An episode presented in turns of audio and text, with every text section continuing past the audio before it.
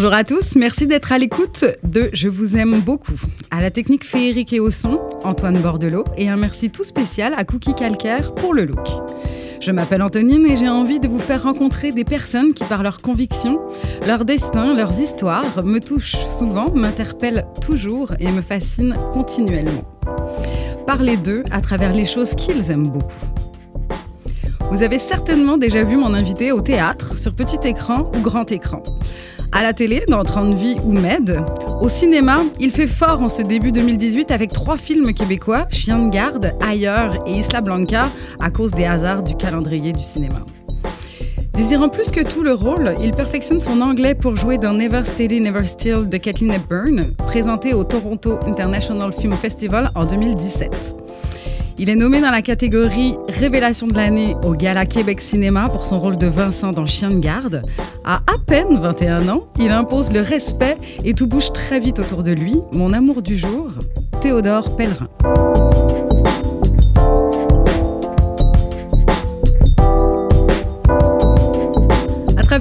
Filmographie et les projets auxquels vous avez participé, Théodore Pellerin, on sent très souvent l'idée d'aider, d'aimer, d'être aimé, d'être soutenu ou accueilli par un groupe.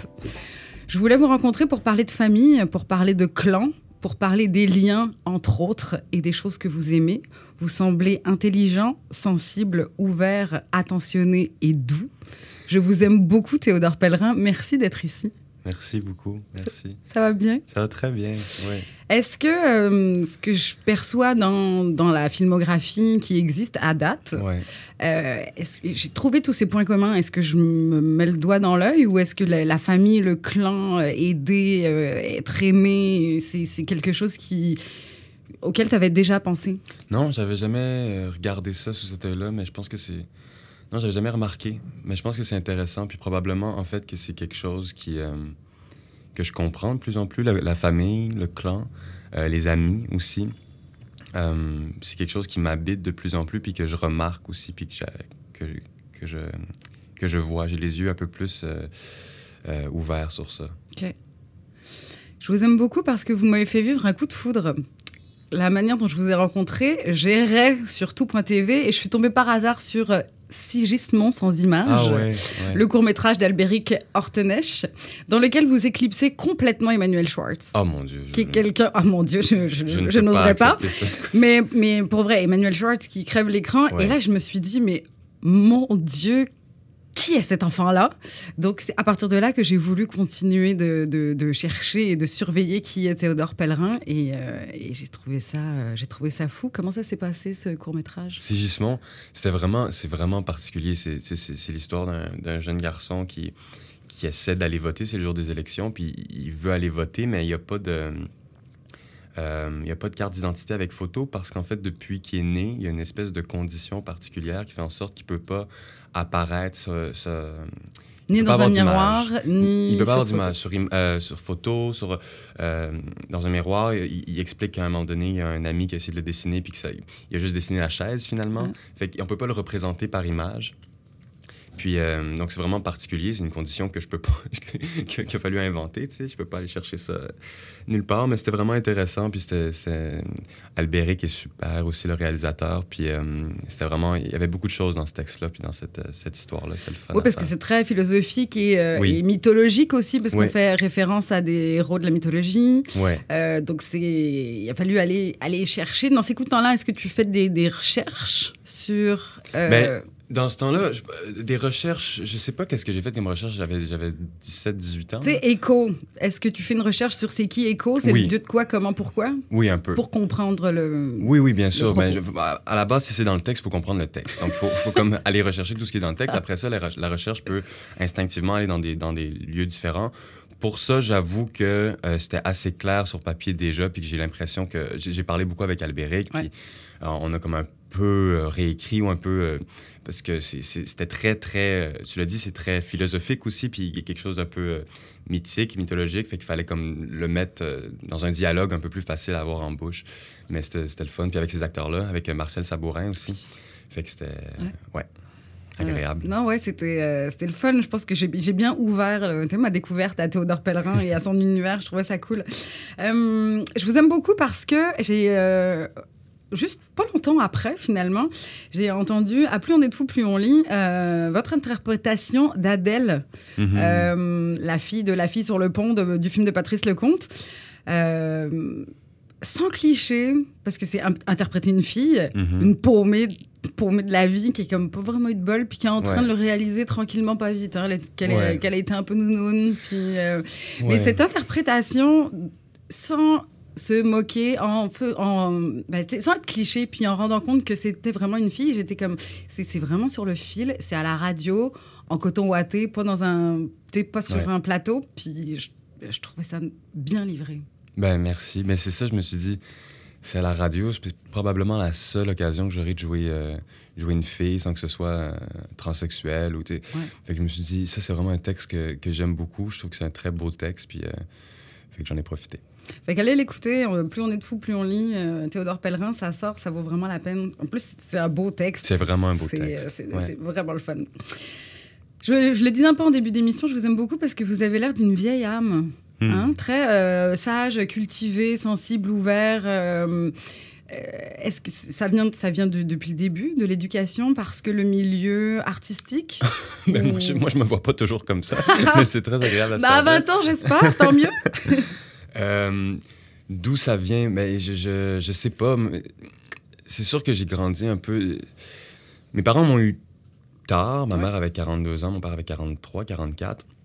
Puis mes parents, je veux dire. je- je- Alors, on l'a pas dit encore pour ceux qui vivent éventuellement dans une caverne. Les parents de Théodore Pellerin sont la chorégraphe et danseuse Marie Chouinard et le- l'artiste peintre Denis Pellerin. Oui, ouais. Voilà. Puis, euh, fait que je sais pas, j'ai un peu grandi dans un monde d'adulte, je crois. J'ai toujours été. euh, euh, J'avais des, amis au primaire, puis à la, garderie, puis tout ça, mais, mais j'ai toujours aimé être entouré d'adultes. J'aimais parler avec des adultes, euh, même si j'étais gêné. j'aime- après un certain temps, j'aimais ça, converser avec eux. Puis je me sentais pas. euh, je, me, je me suis jamais senti comme un enfant, je pense. J'ai jamais eu le regard.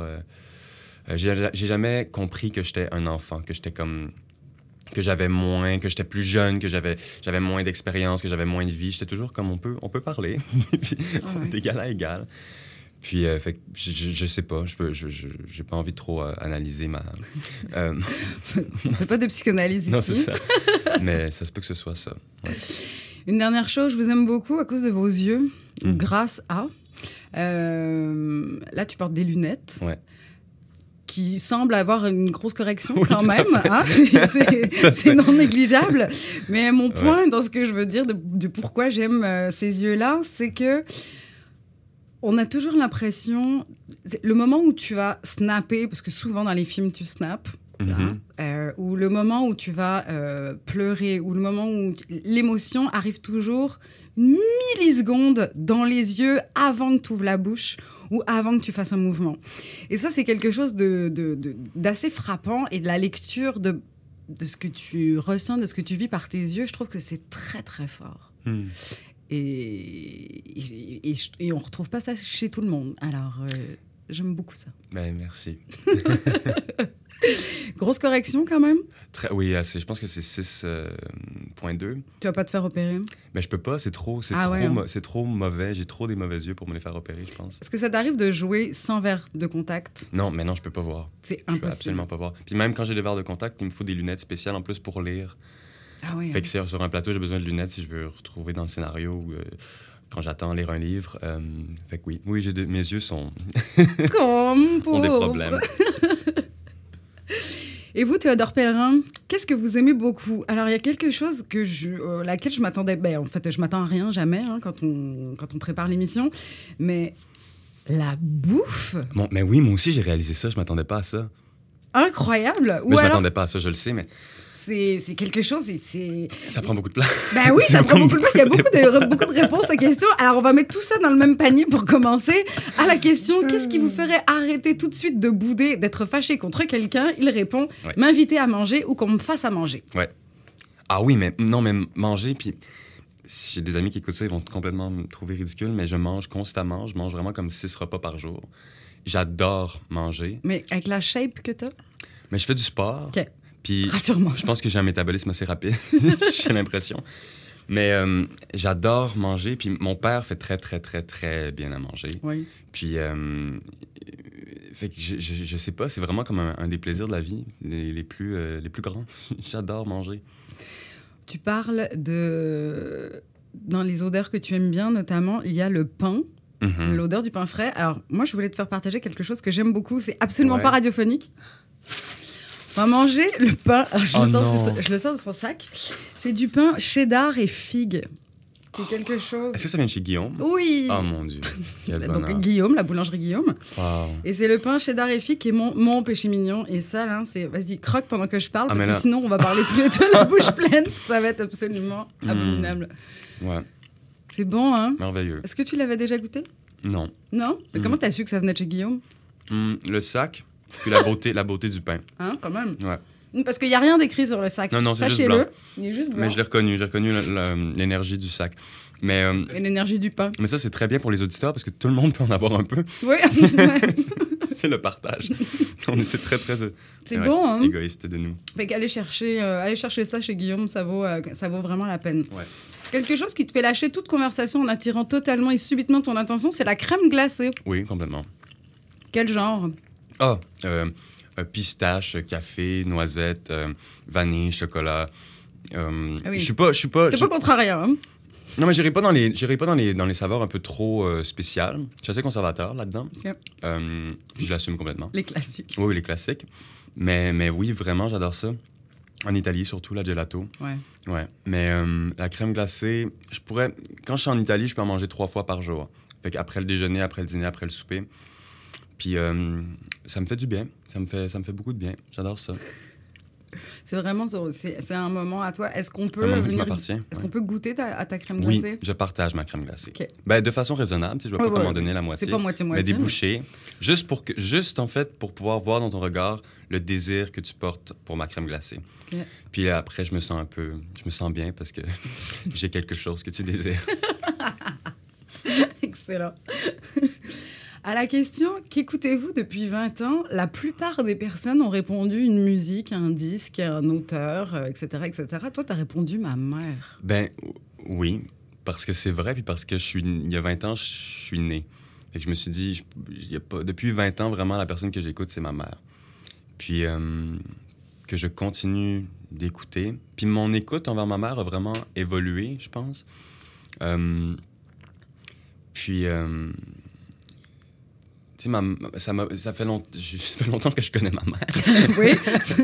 mais, euh, mais tu sais, c'est- vers l'adolescence, vers euh, 15, 16, puis même peut-être 18, 19 ans que j'ai vraiment réalisé euh, l'œil extérieur. J'ai vraiment porté un œil extérieur, mettons, sur ma mère, puis j'ai réalisé à quel point c'était une grande artiste. Avant, c'était juste ta mère? Non, non, non, j'ai toujours su, tu sais, parce que je voyais comment les gens la voyaient, mais, mais moi, bien sûr que la façon dont elle vit, la façon dont Ouais. elle s'exprime, la façon dont elle, elle- elle répond aux choses, euh, euh, c'est la façon dont j'ai été élevé. C'est la fa- c'est ton quotidien. C'est mon quotidien. qu'il n'y avait pas de comparatif Fait- à non, faire non, à pas date. du tout, pas du tout. Et à un moment donné, on grandit et on. Mais à un moment donné, on grandit, puis c'est surtout, je peux voir ses œuvres maintenant, je peux voir ses chorégraphies en tant que spectateur. Tu sais, avant, j'avais 8 ans, fait que les danseurs, les danseurs, c'est des gens avec qui je pensais, passais du temps, on allait souper ensemble, on jouait à la tag, puis, puis après ça, ils allaient sur scène, puis je les regardais, puis euh, les gens applaudissaient, puis je trouvais ça, je trouvais qu'il y avait une énergie qui était particulière, une énergie qui était forte, qui était grande, mais euh, je pouvais pas être ému, je pouvais pas être touché, je pouvais vivre des moments. Oui, la compréhension de Non, l'œuvre. bien sûr, bien Ouais, sûr, ouais, voilà. ouais. Mais c'est ça, donc j'ai toujours écouté ma mère, puis, c'est ça, puis mon écoute, c'est aussi euh, a évolué, a évolué. Puis euh, c'est encore la personne que je vais voir quand j'ai des quand j'ai des questions, quand je je suis je suis pas bien par rapport à quelque chose ou quand euh, euh, quand j'ai besoin d'un peu d'une touche de sagesse là. Ouais. Ouais. Là, elle s'occupe de la danse pour la Biennale de Venise Ouais. jusqu'en 2020. Mhm. Euh, Est-ce qu'elle a déménagé là-bas? Est-ce que Elle passe elle passe beaucoup de temps là-bas à, à chaque année pendant le temps qu'elle s'occupe de la biennale. Euh, en ce moment, elle est elle est à Venise avec mon, mon père aussi que j'écoute depuis 20 ans aussi là. Ouais. Oui. Euh, Monsieur Pellerin vous salue. oui, tout à fait. Oui, oui. Euh, oui, ils sont à Venise en ce moment. Et donc tu les textes, tu les appelles, c'est comme. On s'appelle. Mon père, on s'écrit plus des petits courriels. Ouais. Puis ma mère, on, on s'appelle de temps en temps. Fait que là ils savent qu'aujourd'hui tu fais ça ou. euh, Oh non. Je leur dis rien. Ils, ils arrêtent pas de... Ils sont tellement fâchés parce que je leur dis absolument rien, mais je comprends. Je, je, vais pas... je parle pas de mes choses. Des fois, des fois je m'en vais tourner un film puis ils le savent même pas. Ah oui? Puis ils sont comme... Puis faut que je leur... Des fois, des fois, je me dis, bon, je vais, leur- je vais me mettre à leur en parler un peu plus des choses que je fais. Puis là, il faut que je leur répète comme six fois le nom du réalisateur ou de la réalisatrice avec qui je vais travailler, puis ils s'en souviennent plus. Puis là, je leur raconte l'histoire, puis ils s'en souviennent plus. comme. Mais ça, c'est un peu pas vrai, je pense. que si- Je pense que s'ils écoutaient ça, ils seraient, ben non, voyons, on se souvient des choses. Mais... Bref, c'est des points de vue, c'est des perspectives. On va rester dans la mer puisque. euh, Puis ça, pour vrai, là, ça m'a fait. euh, J'ai eu le moton quand j'ai vu, quand j'ai vu ta réponse. Une image. Tu as répondu une mère qui protège son petit, que ce soit euh, Mm. euh, animal ou humain. Mhm. Pourquoi? Je sais pas pourquoi. Je sais pas pourquoi, mais cette image-là me, me touche euh, à tout coup, vraiment. Il n'y a pas une fois où est-ce que je vais voir. Puis quand c'est vrai, là, quand c'est quand c'est soit bien fait, si c'est de la fiction, soit si, si c'est une vraie image, euh, ça, me- ça, me, ça me vient me chercher directement. Il y a comme. Je sais pas. Je sais pas pourquoi. Je sais pas pourquoi, mais je pense que c'est tellement un instinct qui est justement animal, puis un instinct qui est justement tellement humain aussi. Ouais. Euh, puis c'est une espèce. En fait, ce qui m'impressionne aussi, c'est de voir la force qui peut se déployer d'une mère qui, qui, devient en, en mode de, de protection. Ouais. Cette espèce de... C'est énorme, ça prend tout l'espace, puis ça, ça- ça devient comme euh, surnaturel, un peu comme force, comme puissance, comme présence. Euh, puis je- ça m'émeut. Ouais. Chose qu'on voit un peu dans Chien de garde, Maud Mm. Guérin qui, euh, qui, qui, qui est sur euh, Vincent comme elle, comme, elle, comme elle peut. Elle essaye. Ouais. En fait, elle le protège euh, presque, Du mieux qu'elle peut. presque tout le long et du mieux qu'elle du Ouais, mieux qu'elle peut. Parce que Vincent, il, il- Vincent. Mhm. Vincent prendre l'espace. ouais. Ouais. Et, euh, et dans Isla Blanca, c'est l'inverse. C'est euh, Ouais. c'est le fils qui protège sa mère, qui bouge pas du lit, puis qui, puis qui est là, puis Qui est mourante. euh, qui est mourante, euh, qui est ultra mourante. Donc, a- et c'est pour ça que je, il y avait ces, ces liens. Et quand, et quand tu réponds ça, la mère qui protège son petit, la filiation, c'est, je trouvais ça quelque chose de très fort. Et je me disais que c'est ça, je- ben, ce qu'on disait au début de l'émission. Je me demandais si tu avais fait des choix conscients ou non, mais finalement, c'est d'instinct, c'est vers ça que tu vas, parce que même Never Ouais. Still, Never steady, never, Never still. Steady, ouais. Never Still. Il y a ça aussi. Oui, tout à fait. Ça, c'est pas. de- Ça, ça c'est pas amené de la même façon, puis c'est pas bon. Euh, mais les thèmes sont assez similaires. Il y a la relation. Dans ces trois films-là, la relation mère-fils est excessivement présente et pas mal centrale, en fait, je pense, pour mon personnage dans chacun de ces films-là. Ouais. Puis je sais pas si c'est conscient les, les- les- que je me dirige vers ça. Euh, je pense pas que ce soit conscient. Je pense que c'est quelque chose qui m'inspire puis qui me nourrit. Puis qu'après, en travaillant, bon, ben, c'est plus- c'est facile, ou pas facile, mais c'est intéressant pour moi ou c'est euh, c'est riche pour moi d'aller vers ça. Mais il y a plein d'autres choses aussi qui, par lesquelles je vais aller ou vers lesquelles j'ai envie d'aller. Euh, mais euh, oui, ça, c'est c'est assez présent, en effet. Il y a un truc qui est drôle aussi, c'est que, bon, là, dans les trois films dont on, dont on parle, les trois films de 2018, là, au Québec, qui sont sortis tous en même temps à cause des hasards du calendrier, où c'est comme Ouais. Théodore Pellerin. Euh, souvent, t'as le crâne rasé, Ouais. puis là, t'as les cheveux longs. Ouais.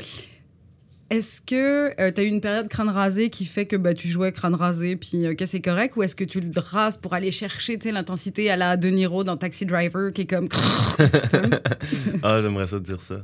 Mais euh, non, non, j'avais la tête rasée quand j'ai commencé à jouer. Puis euh, ça, ça a comme.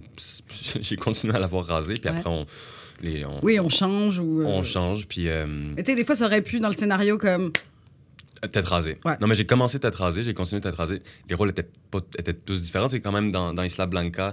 euh, je pense pas que le personnage a la même énergie que dans, dans Ailleurs, même si les deux ont la tête rasée. Euh, c'est pas un trait, c'est pas un trait de personnalité. Mais euh, euh, non, en effet, après, euh, pour Chien de garde, on- Sophie voulait que j'ai les cheveux un peu plus longs. Là. Même, même elle aurait aimé ça que j'ai les cheveux encore plus longs, mais je faisais un film First Light, puis ça, j'avais les cheveux comme mi-courts. Ouais. Fait que c'était bon. Euh, c'est c'est de la gestion. c'est de la gestion. ben mais- oui non mais oui oui, tout à fait. Puis là, je me les laisse pousser. Là, je vais les avoir longs dans le prochain. c'est vrai? Ouais, le plus possible. ok Ouais. le prochain qui est où qui est comment? Ça s'appelle, mon Dieu, je sais pas qu'est-ce que j'ai le droit de dire sur celui-là, mais ça s'appelle Free Wolves. On va tourner à, à New York dans un mois et demi à peu près. maintenant que t'as un bon anglais Maintenant que j'ai un bon anglais. Euh, le cinéma, as répondu. Je t'ai demandé un film et tu m'as répondu euh, tellement de films, trop de films, un film tous les jours. Ouais. De Persona à Thor. à Thor Ragnarok, pas tous les Thor. Ok. Thor Ragnarok. Puis j'ai un peu honte. Mais non, j'ai pas honte. Non. J'assume complètement. J'assume complètement. Alors Persona, on est dans un euh, Bergman. Ouais. Puis Thor, Ragnarok, on est dans le super-héros. Puis Ouais. le... Ah oui, mais mon tout. Dieu que c'est le fun. Fait que ta Écoute- consommation de cinéma, ouais. Ma consommation, mais oui, j'adore, j'adore, j'adore les films. Euh, puis c'est ça, à chaque jour, je peux pas dire, je peux pas nommer des films préférés ou un film préféré. J'ai des films qui m'ont marqué. Euh, J'aurais peut-être dû dire euh, Wings of Desire de Wim Wenders, qui est un grand film selon moi, qui m'a marqué beaucoup, beaucoup. Mais à chaque jour, ça change. Puis des fois, j'ai besoin de films comme Persona. Des fois, j'ai besoin de films comme... euh, j'ai besoin d'aller voir un Bergman ou un Tarkovsky. Puis des fois, j'ai besoin d'aller voir une espèce de X-Men ou Thor Ragnarok particulièrement. Ça faisait longtemps... Ça faisait longtemps que j'avais pas vécu ça. Vraiment comme un petit garçon, où est-ce que je me, je me levais de mon divan, puis là, j'étais debout, puis je faisais comme... J'avais comme de l'énergie dans les bras, puis là, je chantais. J'avais envie d'avoir des pouvoirs, moi aussi, puis de faire des affaires. Tu sais, j'étais vraiment comme avec puis, eux. puis de l'aider, là, ouais, c'est ça. Ah de- oui, ouais. complètement. Mais complètement. Puis ça me, ça me, ça me bouillonne. Puis ça, c'est comme quand j'ai envie de jouer à des jeux de société, mettons, mais des jeux de société rapides, pas comme Monopoly, tu sais, Ouais. mais comme des jeux de société où comme faut se battre un peu. Euh, ça, ça me rend excessivement heureux. Ça va un peu dans la catégorie de la crème glacée. C'est les choses, c'est comme le sucre, c'est comme ces affaires-là. Euh, mais j'en ai besoin, puis c'est- récemment que j'assume ça. Avant, j'étais comme, non, il faut juste que, faut que je m'éduque, je vais pas, je vais pas à l'école, je vais pas à l'université. Puis là, j'étais comme, faut, faut juste que je me nourrisse de, des grandes œuvres, puis j'ai pas le temps de, de voir des choses qui vont pas m'éduquer, qui vont pas me faire grandir. J'ai pas le temps de faire ça. Maintenant, je suis comme, Donne- donnez- donnez-moi des Thor Ragnarok, s'il vous plaît. J'adore ça. Oui, justement, l'éducation. J'ai peut-être trop parlé du Thor Ragnarok. Non, non, c'est parfait. T'as parlé aussi du reste, là. C'est T'inquiète peut-être un petit peu disproportionné par rapport à l'amour que j'y porte, mais bon. Mais on sent l'é- l'énergie, tu sais. le- Ah oui, Oh vraiment, C'est ça. L'éducation, justement, comment est-ce que. euh, Est-ce que tu as un secondaire? Oui. Tu as terminé en théâtre à Robert Gravel, c'est ça? Ouais, c'est ça. Puis après, mais c'est la carrière et les tournages qui prennent le dessus. Ouais, ouais. Et puis tu décides de de, de pas retourner, de pas étudier euh, sur les tournages. Il y en a qui étudient sur les plateaux, il y en a qui. Mais ça, c'est plus quand on est enfant, enfant. ouais, hein. j'ai l'impression. Euh, mais j'en j'en connais quelques-uns qui essayaient d'aller au cégep en même temps que, que, que de tourner. Puis je pense que c'est je pense que c'est très difficile quand tu travailles beaucoup. Ouais. Puis euh, j'ai eu la chance, le privilège de travailler beaucoup. Puis ce qui s'est passé, c'est que j'apprenais. J'avais l'impression d'être dans un environnement où, euh, quand tu as le désir d'apprendre, quand tu vas vers ça, puis quand tu as la chance de travailler avec des gens intelligents, brillants aussi, qui ont, qui ont le- l'ouverture, l'espace pour te transmettre des choses, euh, le temps aussi, ben là, tu es capable, tu vas apprendre, mais de façon différente. Mais il faut rester curieux, puis il faut avoir envie d'évoluer, tu sais. Puis, euh, Puis de toute façon, tu n'aurais peut-être pas fait euh, sciences dures ou euh, quelque chose comme non, c'est sûr, mais tu sais, aujourd'hui, aujourd'hui, j'ai- envie d'aller à l'université, j'ai envie d'utiliser, d'étudier euh, philosophie, histoire de l'art, euh, psychologie, euh, cinéma, littérature. Il y, y a- tellement de choses, mais ce qui est, génial avec jouer, c'est que on a la chance de, justement, à travers chaque rôle, à travers chaque projet, d'aller explorer des choses nouvelles, d'aller explorer des médiums différents, des, moments de l'histoire, des façons de penser, des façons de vivre. Euh, fait que si on, on est capable de rentrer là-dedans, puis de, de- d'y aller à fond, ben, on peut apprendre à travers ça, je pense. Tu as le temps de lire? Oui, j'ai le temps de lire. Tu le prends? Oui, ouais. Tu le prends quand tu voyages, tu le prends le soir quand tu te couches, tu... Je le prends, ça dépend. Je le prends, euh, je le prends de temps en temps. Là, par exemple, dans ton sac, est-ce que tu as un livre? Euh, j'en ai, j'en ai deux, ouais. C'est quoi? Ben, c'est les livres que, que j'ai dit que j'aimais. Ah oui? Ouais. Ah, cool Alors, les livres que tu as dit que tu aimais, c'est Franny et Zoé de Salinger ouais. et Naruto? Ah non, celui, je l'ai pas lu.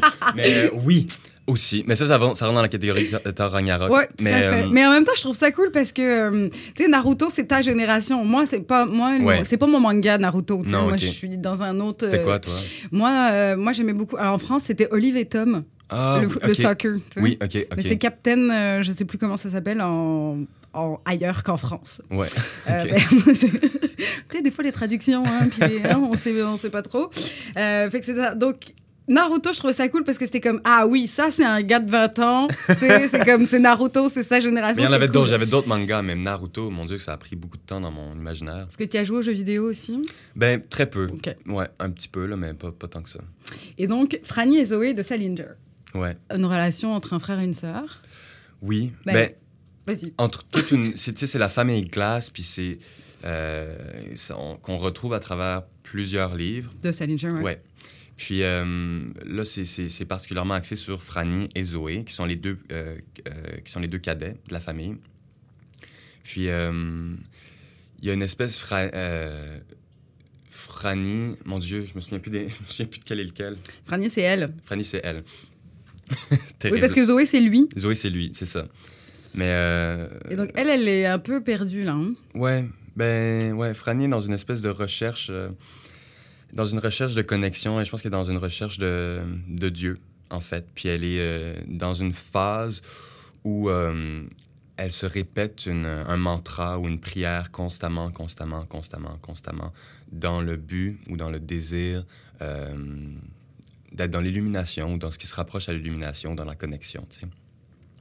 Puis, euh, bon, fait qu'on on les, su- on les suit euh, à travers leurs discussions par rapport, à, par rapport à tout ça, puis par rapport à leur relation aussi, à, ce- à ce- cette connexion que je mets entre guillemets, parce que je sais pas si c'est le bon terme. Moi, c'est, moi, c'est un terme qui me, qui- qui- auquel je réponds là, quand je pense à ça. Je sais pas si, c'est, si le mot est approprié pour tout le monde. La connexion entre deux humains? La connexion entre deux humains, oui, mais surtout la connexion entre plus grand que soi, Ouais. ou euh, connexion à, à, à la vie euh, ultime.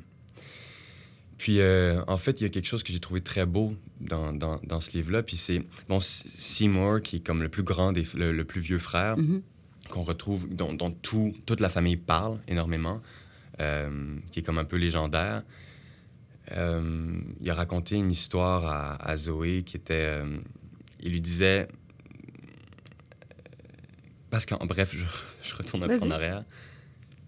Tous les jeunes de cette famille-là ont passé par une émission euh, qui s'appelait It's a Wise Child, je pense, qui est une émission de radio où est-ce qu'il y avait comme. euh, bon, c'était pour les enfants un peu surdoués, puis là, c'était comme des questionnaires, puis. euh, euh, bref, euh, c'était très populaire hein, aux États-Unis. Puis euh, ils ont tous passé par là, puis ils étaient tous, il y avait tous beaucoup de succès, ils étaient tous très bons, puis très connus à travers la radio pour ça. Puis euh, Simeux parlait de euh, un peu la la frivolité de ce show-là, Ouais. mais que ça servait à quelque chose d'y aller pour la grosse dame. Il y avait une grosse dame dans l'audience à tous les soirs, puis qui y allait pour, euh, pour lui donner quelque chose, tu sais. Puis j'ai trouvé ça très beau. Puis c'est bien, sûr, c'est, une métaphore, là. Euh, puis je sais pas exactement... Là, je la remets dans mes mots, là, c'est pas exactement comme ça. Ça fait quand même un bout que j'ai lu le livre. Mais euh, après, Franny, euh, ou Zoé parle de ça à Franny, puis lui dit, tu sais, « Everybody is that fat lady. » Puis j'ai trouvé ça tellement vrai. Puis j'ai trouvé ça tellement beau. Puis je pense que c'était dans un moment aussi où est-ce que je sentais peut-être que que jouer amenait peu de choses dans le monde, puis était pas assez, euh, servait pas grandement le monde. Puis Tu sauvais pas des vies. Puis Non, c'est ça. T'avais l'impression de pas, toi, personnellement, je- Théodore Pellerin, apporter. Oui, tout à fait. Je me, je me demandais, je me questionnais vraiment euh, si c'était un- une façon de vivre, une façon de, une façon de, de travailler qui était noble, tu sais. Puis ça, ça m'a fait du bien. Parce que c'est vrai que quand tu, si tu joues, si tu donnes quelque chose dans l'idée de donner, de, de, de, de transmettre une histoire, de transmettre euh, quelque chose à quelqu'un, puis pas juste de le faire pour soi, mais d'être dans une relation d'empathie par rapport à un personnage, puis de transmettre cette, cette histoire-là à quelqu'un, ben, là, ça prend son sens. tu. Parce que de la même manière que toi, t'es marqué au cinéma par les films que tu vas voir et les rôles que tu vois, tu, Oui. en fait, finalement, tu fais la même chose pour les autres, pour Ben, ceux qui vont te voir. En fait, je me dis, je me dis s'il y a une façon de faire les choses, euh, c'est comme ça, je pense. S'il y a une façon de raconter des histoires, c'est avec cette approche-là. Parce que si, si, si tu commences à faire des films, puis à faire des, des, des séries ou du théâtre pour euh, avoir un CV un peu plus long, puis tout ça, je, je sais pas, je serais, je serais bien misérable, je pense. Est-ce que ça peut s'arrêter n'importe quand? Est-ce que tu pourrais arrêter, faire autre chose? Est-ce que Je sais pas, je- mais j'y ai pensé beaucoup, tu sais. Mais j'aime tellement jouer. Ouais. Mais j'aime vraiment jouer. euh, j'aime vraiment jouer quand, c'est, quand ça va bien. Dans le sens, j'aime vraiment jouer quand j'aime le texte, puis que j'aime la personne avec qui je travaille, euh, puis que j'aime les gens avec qui je joue. Puis c'est pas toujours comme ça, mais ce l'est de plus en plus. Puis j'ai eu énormément de chance, puis ça l'a été beaucoup. Puis dans ces moments-là, quand il y a cette espèce de, de liberté-là qui embarque, cette espèce de souffle-là, euh, ça, c'est vraiment, euh, c'est vraiment rare. C'est, on touche un peu à un moment de grâce dans ce temps-là. Puis ça vaut quelque chose pour moi. Mais c'est ça, des fois, je me demande si. Je, je sais pas si ça va être ça toute ma vie. En ce moment, en ce moment je pourrais pas arrêter de jouer. Je serais, je serais mal. C'est trop important a rien, en ce moment. Oui, il n'y a rien d'autre à faire que ça. Mais il y a plein d'autres choses à faire. Oui, mais c'est par là que ça, ça, comme, ça, c'est comme c'est comme en grosses lettres. ça, ça, prend, ça prend trop de place pour l'instant. Ouais. On va revenir au deuxième livre que, euh, que tu as changé, que as changé à la dernière minute, à euh, minuit 42. Tu m'as envoyé un courriel pour me dire, ben, euh, celui-là, je l'aime vraiment, mais il est très personnel. Donc, on, on sent un peu comme Salinger que tu, euh, que tu veux surveiller, t'es pas trop, pas trop, en, pas trop en donner, de peur à ce que euh, tout ce que pourra dire sera et pourra être retenu contre vous. On parle de euh, la pesanteur et la grâce de Simone Veil, la philosophe, pas la femme politique française qui mhm. s'est euh, battue pour l'avortement en France, pour la légalisation de l'avortement en France.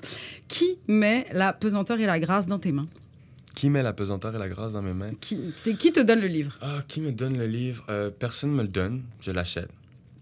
Euh, ça, vient d'où? T'en as entendu parler comment? Ça vient d'où? Je pense que c'est mon, c'est mon ami euh, Colin Zouvi qui m'en a parlé. Puis euh, ensuite, ma mère m'en a parlé aussi. Mais j'avais, j'avais déjà commencé à lire quand ma mère m'en a parlé. Puis ma mère m'a dit Ah, c'est drôle, j'ai lu ça à ton âge. Puis ça m'a tellement, ça m'a tellement nourri. sais. Mais ouais, ben c'est, c'est un livre. C'est, c'est, je sais pas trop comment en parler. C'est un livre qui est très grand, euh, euh, qui, est même immense. Euh, si on essaie de vivre par, mon Dieu, tout ce qu'elle décrit ou tout, toutes les... Je veux pas dire les règles parce que ça semble un peu trop strict comme terme, mais bon, je veux dire par tous les, les commandements qu'elle donne, Simone Veil, euh, on peut devenir fou, je crois, mais c'est vraiment la spiritualité ou euh, immense. Je pense que c'est je pense que c'est une sainte. C'est vraiment c'est vraiment vivre autant euh, vivre autant pour Dieu. Puis là, Dieu, bon, c'est pas c'est pas un Dieu qui je veux, veux pas l'associer à une religion en particulier, bien que elle oui, mais ouais, bien que elle oui. Oui, tout à fait. Mais Ouais, je trouve que c'est un grand livre, puis que, qui, qui, qui, fait du bien et qui, qui reconnecte des fois. Ouais. Est-ce que ça t'a aidé par rapport au questionnement, tu sais, sur euh, euh, c'est futile ce que je fais, jouer, etc. Est-ce que le livre est arrivé à ce moment-là dans ta réflexion pour te nourrir, pour te dire non, je suis sur la bonne voie et, c'est bien et c'est utile ce que je fais ou pas forcément Non, pas, ben, pas, vraiment? En fait, oui, mais ça m'a encore plus me, fait me sentir que comme ce que je faisais avait, avait très peu d'importance. Mais euh, en fait, j'étais en train de travailler un, personnage qui avait une relation très, très particulière à Dieu aussi, euh, pour Boy Erased, euh, qui est un qui, est un, un, film oui, qui est un gros film avec quoi Nicole Kidman et... Nicole Kidman, Lucas Hedges, Russell Crowe, puis Xavier Dolan aussi qui joue, qui, qui, joue dedans. Puis, mais bref, c'est un, très... C'est une très... C'est un très beau scénario, c'est une très belle histoire. Ça mhm. vient de mémoire de Garrett Conley, d'un jeune garçon qui, a grandi dans une famille euh, baptiste excessivement religieuse, euh, fils de prêtre.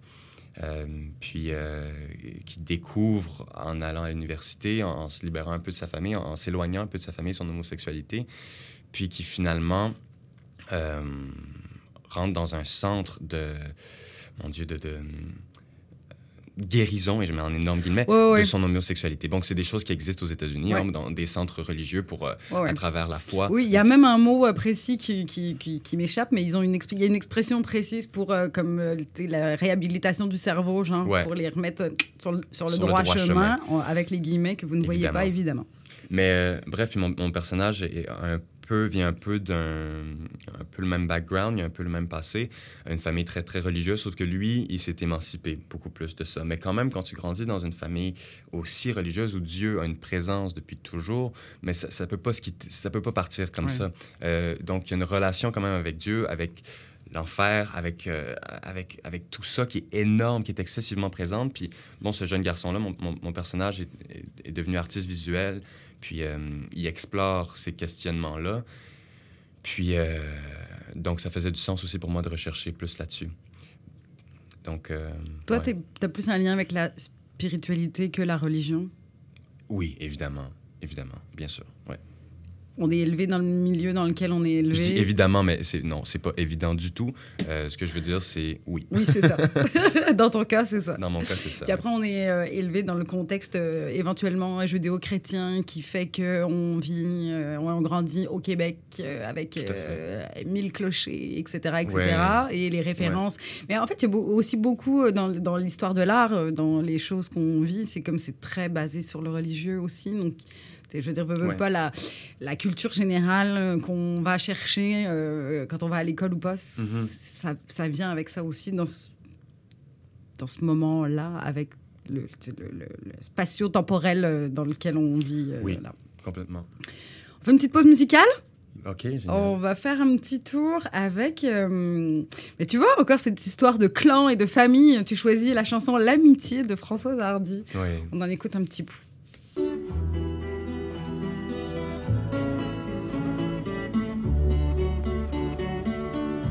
Beaucoup de mes amis sont venus des nuages, avec soleil et pluie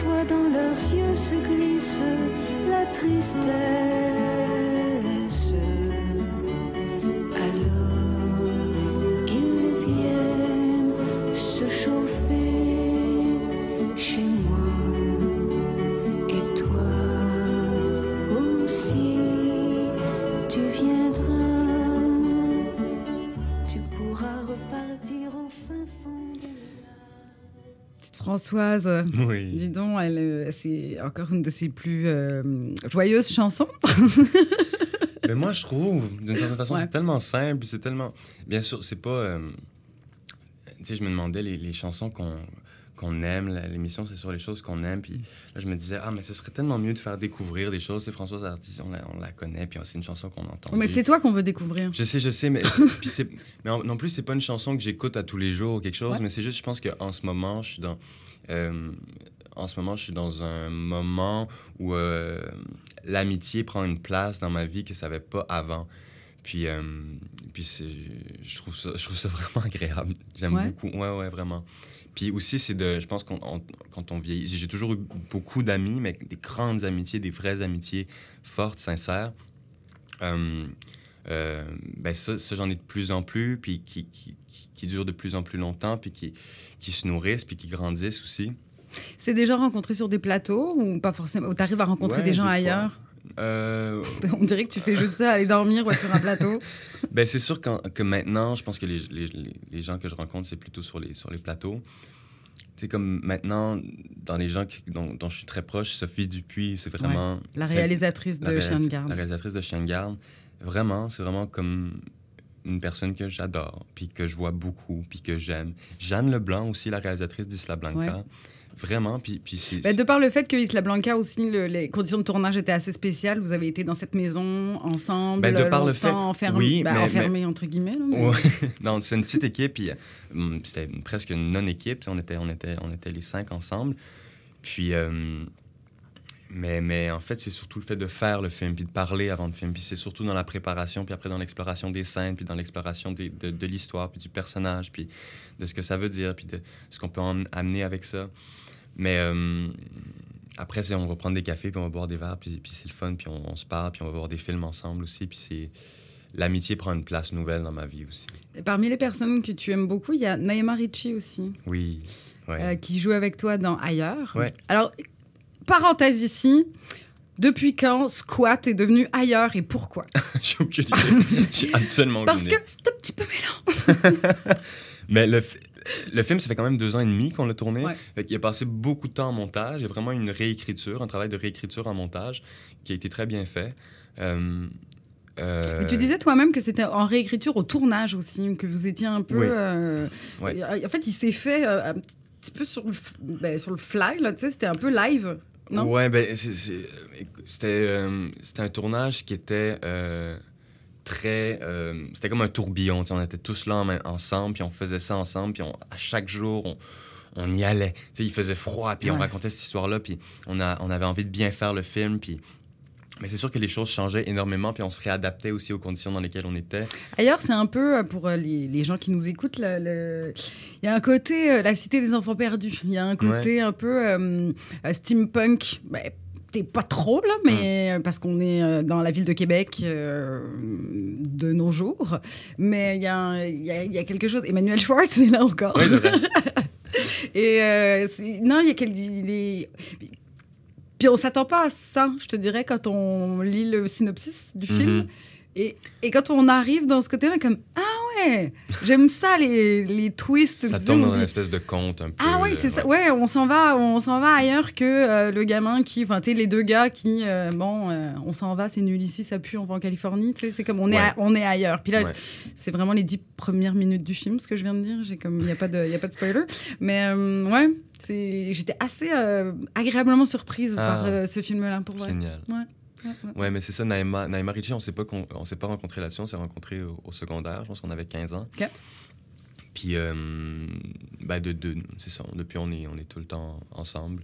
Mais c'est vraiment, euh, ça, ça revient un peu à ce que je disais avant, mais j'ai l'impression, on grandit ensemble d'une certaine façon, on évolue ensemble, il y y a une écoute euh, entre nous que j'avais jamais vraiment vécu à- avec d'autres personnes qui faisaient pas partie de ma famille, mettons. Puis ça, c'est... euh, Ouais, c'est une, amitié qui m'a ouvert les yeux sur beaucoup de choses aussi. Donc c'est ta référence? Ma référence Ben, je sais pas. euh, quand- d'amitié? Oui, ou de, de, de prise de décision. Tout à l'heure, on disait, euh, tu tes parents, il y a tes parents et elle Hmm. pour. euh, Ben, y a plus... Non, il y a quand même plusieurs personnes, mais euh, en fait, Naïma, c'est comme on, on- C'est pas tant la prise de décision plutôt que la réflexion. Ouais. Ouais. Puis euh, après ça, on, on va suivre peu importe les, les décisions qu'on prend, je pense. ouais, ouais. Et elle, elle fait quoi là en ce moment? Elle est où? Mais là, en ce moment, elle est en train de se préparer pour euh, Antigone, Ouais. qu'elle va jouer au, au cinéma, adapté de l'adaptation cinématographique d'Antigone par euh, Sophie de Raspe. Fait qu'elle commence le tournage bientôt, puis elle est dans son Antigone. On la salue. Oui. Un petit retour en musique avec euh, bah, un autre géant, hein, finalement. Comme tu dis, on, on, on découvre pas. Mais moi, je, Ouais. je, je fais mon mea culpa, je le connais pas si, je le connais pas si Ah bien non, que ça. hein. Non, je, je, je, je sais pas. C'est comme, j'ai pas grandi avec, fait que maintenant j'ai l'impression, tu sais, que j'ai tellement de rattrapage Ah à ouais, ouais, faire. que je suis, j'ai un peu le vertige, Ouais. puis que je me trouve un peu nounoune, mais euh, il va falloir que je le fasse parce que sinon euh, c'est pas terrible. Bah tiens, on vous dit pas qui c'est, vous avez juste à écouter la tune. Come over to the window, my little darling. I'd like to try to read your palm. I used to think I was some kind of gypsy boy. Before